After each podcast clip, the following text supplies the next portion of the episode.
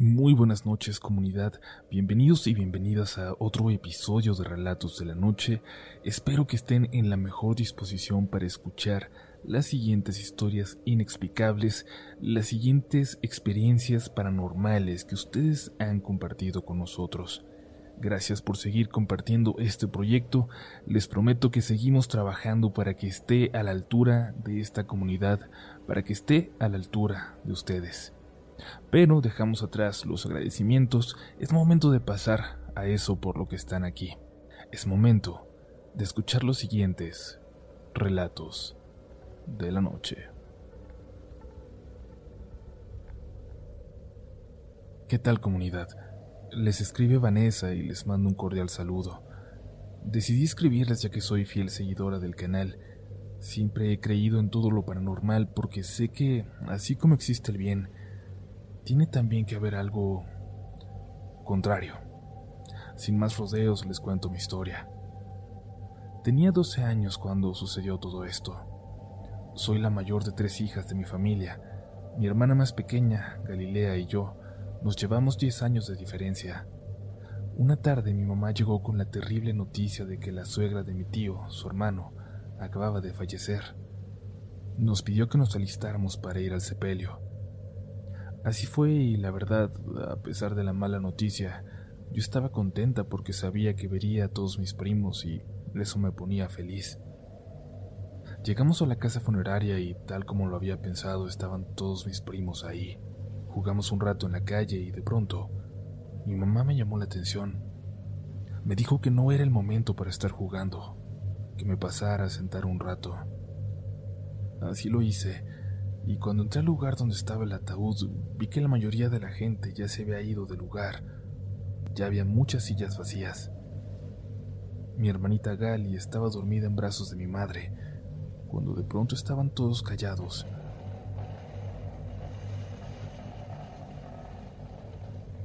Una de las sillas que estaban en la esquina del lugar se recorrió, completamente sola, y quedó casi al lado de la caja.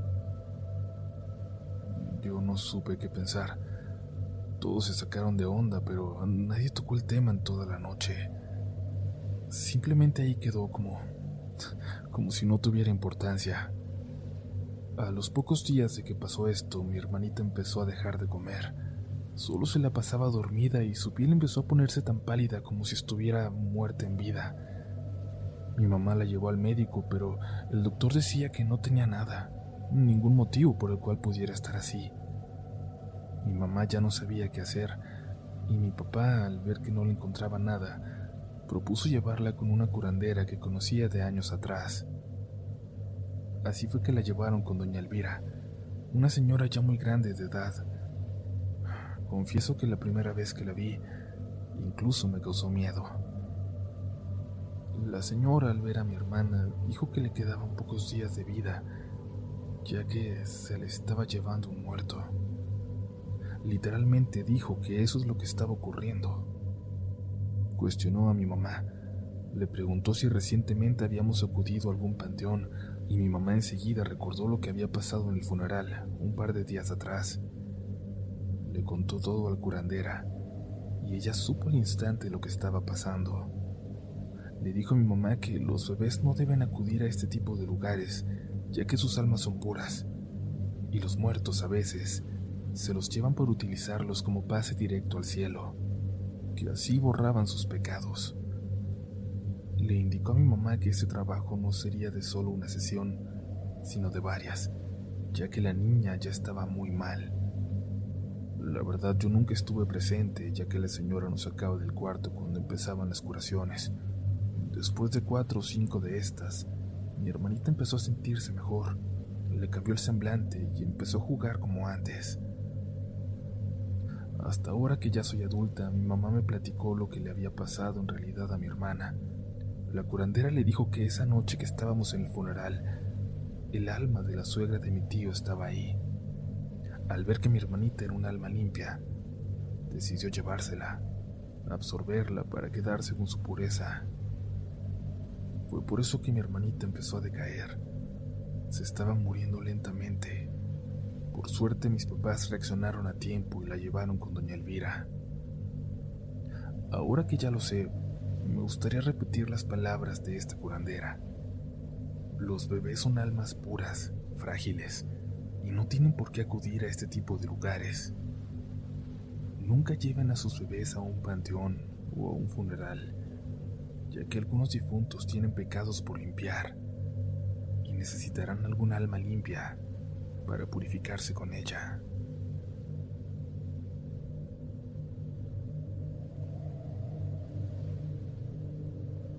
Muy buenas noches comunidad. Hace unos días vino a mi memoria un relato que me compartió mi padre, un profesor que dedicó toda su vida a enseñar. Me lo contó mientras estábamos en un viaje familiar. Somos de Mexicali, Baja California, pero en ese momento nos encontrábamos por la ciudad de Ensenada. Era por allá en los 90. No recuerdo el año con exactitud. Durante el viaje, al llegar al hotel, mi papá y yo salimos para hacer unas compras para reunir lo necesario para las actividades del día siguiente. Durante el recorrido, buscando una tienda, nos topamos con una escuela que reconoció a mi papá al instante. Llámenos destino o quizás algo lo llamaba a pasar por ahí, no lo sé. Mientras dábamos la vuelta observando la escuela, mi padre me contó lo siguiente. Mira, hijo, Aquí trabajé en mis inicios como docente. Era un chamaco todavía. Antes, saliendo de la secundaria, entrabas a la normal, a la escuela de educación docente. Como yo no era de aquí de la ciudad, la directora de aquel entonces me prestó un cuartito dentro de la escuela. Ahí me quedaba a dormir para levantarme tempranito a dar mis clases.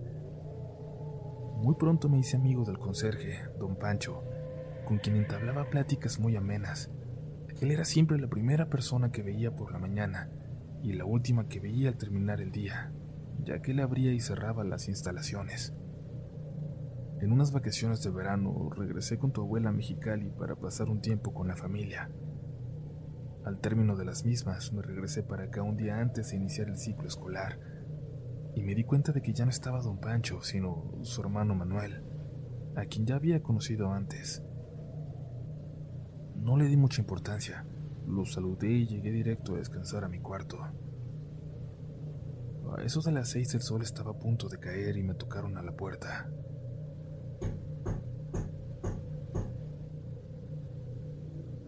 Era raro, ya que para ese momento Manuel ya se había retirado y la escuela se encontraba cerrada. Abrí y vi que era don Pancho. Estaba muy serio y se me hizo raro porque él era una persona muy alegre. Le pregunté si todo estaba bien. Le dije que me había preocupado por no verlo cuando llegué, pero él no me contestaba. Parecía que había visto algo terrible. Parecía fuera de sí. Quizás era por el frío tremendo que había llegado de repente en ese momento. Después de una larga pausa de silencio, finalmente me dijo, Maestro, lo molesto porque mi hermano anda buscando una herramienta. Dígale que esté en el almacén, entre unas llantas. Y en ese momento se dio la vuelta y se fue sin despedirse, como si estuviera muy apurado, perdiéndose entre la oscuridad de los salones del fondo. Yo solo cerré y me quedé bastante intrigado, y a la mañana siguiente vi a Manuel y le di el recado de su hermano. El pobre señor puso cara de susto, se quitó el sombrero y se limpió el sudor. Entonces me dijo, Profe, le creo porque ando buscando esa herramienta, pero no se lo había comentado a nadie. Usted no sabe, pero mi hermano falleció en estas vacaciones. Se colgó de aquel árbol. Mire. Pero espero que a lo mejor después de esto ya esté descansando. Muchas gracias por decirme. Después de terminar de contarme esta historia, mi padre me señaló el árbol me dijo que solo trabajó un año más ya que llegó su cambio a Mexicali. Dijo que le dio miedo en el momento, pero también gusto de, de alguna forma, haber podido ayudar a don Pancho.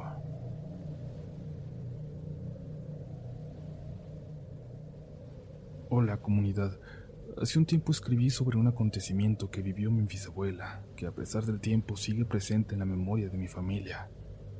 A mediados de los años 50, mi bisabuela Eulalia llegó a la Ciudad de México en busca de trabajo, ya que la situación de su pueblo en el Estado de México era muy difícil. Tenía cuatro hijos a los cuales se había dejado encargados con su madre. Fue muy afortunada al conseguir un empleo como ama de llaves con una de las familias más ricas de México en aquellos años. Siempre asumió su labor con mucha responsabilidad, dedicación y mucha fe, ya que ella era una fiel creyente de las ánimas benditas. Cada noche les prendía una veladora y rezaba una oración, siempre pidiendo por la salud de su familia y su protección. La dueña de la casa siempre le tuvo una confianza absoluta.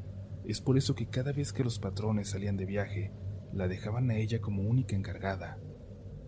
Cierto día, Eulalia recibió una llamada por parte de su madre, la cual le pedía que fuera a ver a uno de sus hijos, ya que se encontraba muy enfermo. Mi bisabuela, muy preocupada, tuvo que dejar a cargo de la casa a otra de las empleadas, pidiendo que por la noche cerrara cada una de las puertas de la casa. Confiada, salió rumbo a su pueblo. Pero esta mujer a la cual había dejado encargada había tramado un plan para robar la casa. Se comunicó con su novio y acordaron una hora en la que él podría entrar sin ningún problema. Llegó la hora pactada, pero el novio nunca entró. Al día siguiente, cuando mi abuela estaba de regreso en sus labores, se encontró a su compañera muy consternada y al preguntarle qué le pasaba, esta le contó lo siguiente. Ay, Eulalia, fíjate que estoy muy arrepentida. Después de que te fuiste y me dejaste a cargo de la casa, le llamé a mi novio para que viniera y pudiera meterse a robar. Pero el momento en que llegó se dio cuenta de que en la casa había una fiesta. Se escuchaban muchas personas y había hasta música. Inmediatamente se fue, pero luego me llamó muy enojado y me dijo que por qué estaba jugando con él. Yo le dije que toda la noche lo había estado esperando y que la casa en todo momento estuvo sola. Y es por eso que no puedo seguir aquí, Eulalia. Pero antes tenía que confesarte todo. Mi bisabuela, muy enojada, le dijo que mejor se fuera y no se apareciera de nuevo por ahí. Sin embargo, ella, mi bisabuelita, estaba segura de que esa noche las ánimas benditas protegieron la casa y su responsabilidad. Esperamos que estén disfrutando los relatos de esta noche, comunidad, pero hemos dejado lo más aterrador quizás para el final. Es una historia bastante fuerte, pero creemos que vale la pena y bueno, ojalá que la disfruten, ojalá que les deje dormir. Estás escuchando un último relato de la noche.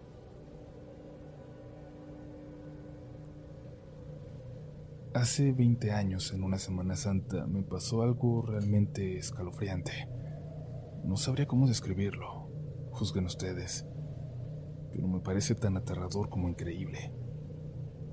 Me pasó en Tijuana, a donde me mandaron a entregar unos documentos muy importantes para el trabajo, unas escrituras y unos permisos.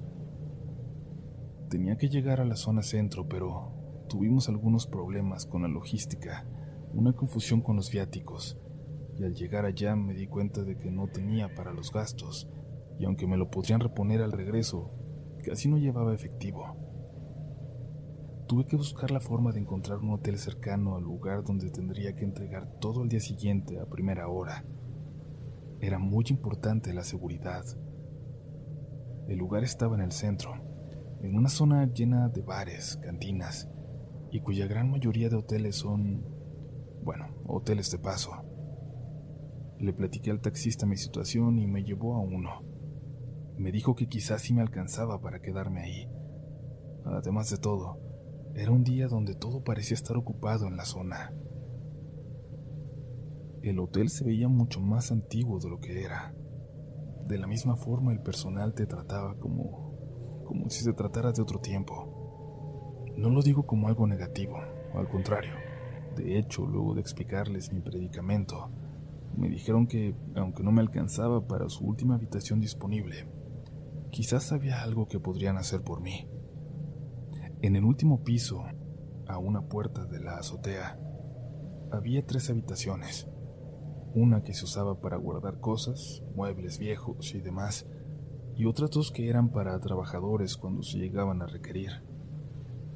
Una de estas habitaciones estaba ocupada, no me podían decir más, pero la otra estaba disponible. Podían hacerme el favor de dejarme quedar en ella, pero solo si me comprometía a utilizarla para dormir, en silencio. Realmente me estaban dando la oportunidad de quedarme ahí, solo durmiendo, para que no pasara la noche en la calle. No tenía televisión ni ningún otro servicio. Mi desesperación era tanta que acepté. Cuando el recepcionista llamó al chico que llevaría mis maletas, el joven le preguntó si estaba seguro. Luego me lo preguntó a mí. No sabía bien qué responderle, pero asentí.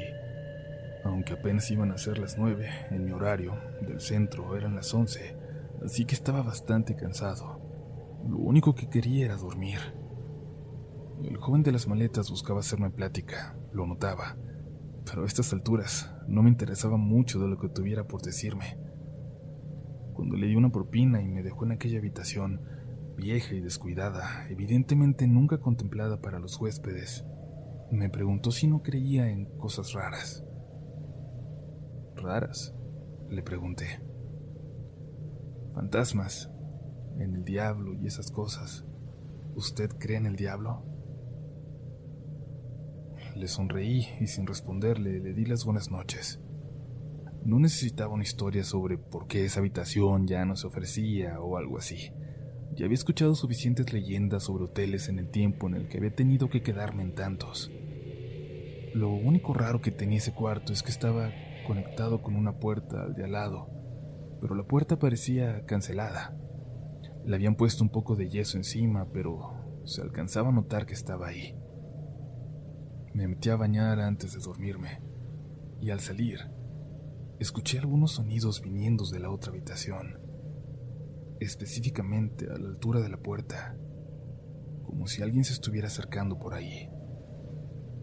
Me acerqué yo también para escuchar.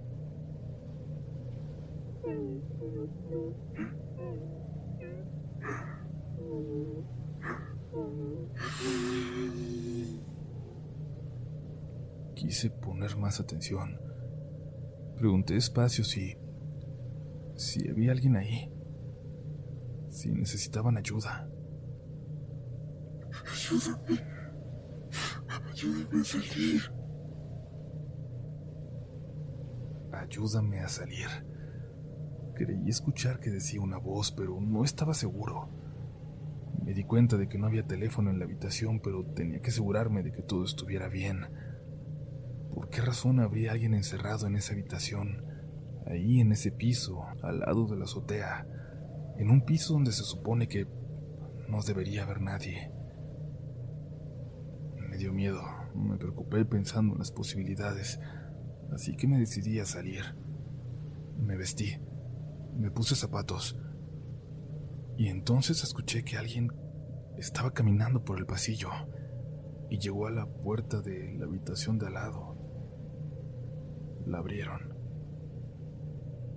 Asomé lentamente por la mirilla de mi puerta. Había silencio absoluto. De pronto, alguien se asomó por ella, hacia adentro, hacia mí. Luego se alejó. Era un hombre gordo, gordo y muy alto, tan alto que se agachó bastante para asomarse. Cuando lo vi di varios pasos hacia atrás por el susto hasta caer en la cama y escuché cómo aquel hombre con sus pasos pesados se dirigía hacia las viejas escaleras de madera que provocaban mucho ruido al bajar. No me contuve y salí. Salí detrás de él. Bajé por las escaleras hasta llegar a la recepción. Les conté que creí escuchar que, que alguien, que una mujer, Pedí ayuda en la habitación contigua a la mía y que luego un hombre salió de ella cuando, al parecer, alguien se acercó para abrir por fuera. Lo que dije provocó mucho movimiento, aunque nadie me contestaba qué diablos estaba pasando. De pronto varios trabajadores subieron corriendo por las escaleras, mientras una chica en recepción me pedía que le dijera cómo se veía la persona a la que vi en el pasillo. Cuando se lo describí, también me ignoró y dio unas indicaciones por radio. La única persona que me estaba prestando atención, que me miraba muy atento, era el joven que había llevado mis maletas. Estaba parado en la puerta del hotel, sonriendo. Se acercó a mí cuando vio la confusión en mi rostro. Vaya a tomar algo aquí en el bar. Va a pasar un rato para que pueda volver seguro su habitación, hasta que lo vuelvan a agarrar, me dijo. Sabía, lo notaba en su tono, que quería que le preguntara más, y yo no quería saber, pero... Pero antes de irme, antes de ir al bar, tuve que preguntarle. Pudo más mi curiosidad. ¿Que agarran de vuelta a quién? El señor que le habló, al lado de su habitación, no es una mujer, aunque así nos habla a todos. Tiene una semana aquí, es un señor al que están a punto de... Hizo una pausa mientras entraban dos huéspedes del hotel. Y cuando se fueron se acercó hacia mí y me lo dijo casi al oído. Están esperando que den autorización para hacerle un exorcismo. No sabemos si aquí o se lo van a llevar de la ciudad, pero aquí se están quedando todos, toda la familia. Son amigos del dueño. Le hice una seña con la mano para que se detuviera, diciéndole que no quería saber más. Tengo que quedarme aquí, carnal. Así déjalo, le dije. Me fui al bar. Me habré tomado dos tragos cuando llegó el muchacho a buscarme de vuelta. Ya lo encontraron. Ya está todo bien. Ya puede regresar a su cuarto, me dijo. Pero él, el señor, ¿está ahí al lado todavía? Le pregunté. Sí, pero ya lo tranquilizaron, no se preocupe. Le dieron algo, alguna pastilla o algo así. Usted al menos va a poder dormir. Como pude, muy nervioso subí. El cansancio y los tragos me hicieron caer profundamente dormido muy pronto, pero de repente despertaba. Estaba teniendo muchas pesadillas. Despertaba y escuchaba como como si alguien cantara en la habitación contigua, una mujer, pero nada parecida a la voz que esperaba de aquel hombre enorme que había visto en el pasillo y que se supone era la única persona en ese cuarto ese supuesto hombre poseído.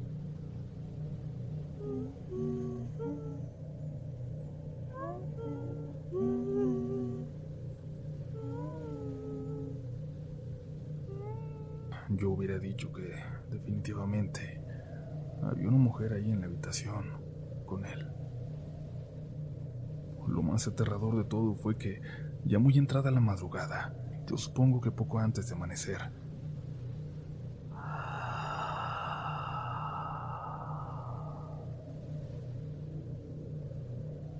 despertó una respiración en la habitación.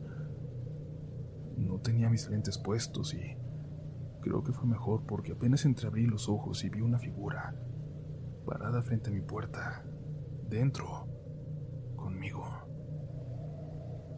Era la silueta de una mujer. Tenía las manos en una posición extraña.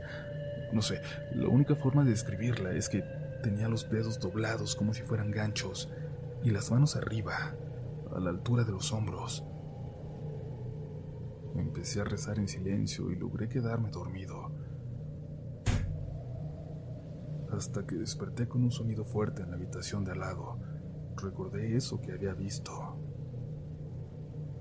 Salí de allí al amanecer con mis cosas. Ya no quise volver. El lugar, el hotel, está abierto todavía. Lo acabo de buscar está a unos pasos de algo que llaman el reloj monumental de la ciudad. Seguramente alguien por ahí debe saber más al respecto de lo que pasó hace 20 años y, y qué fue de aquella persona, de aquel supuesto hombre poseído. Gracias por escuchar.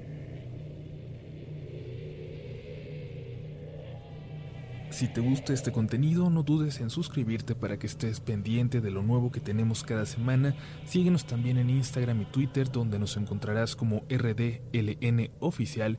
Y también puedes suscribirte a YouTube, donde tenemos varios relatos nuevos cada semana. Esto es Relatos de la Noche.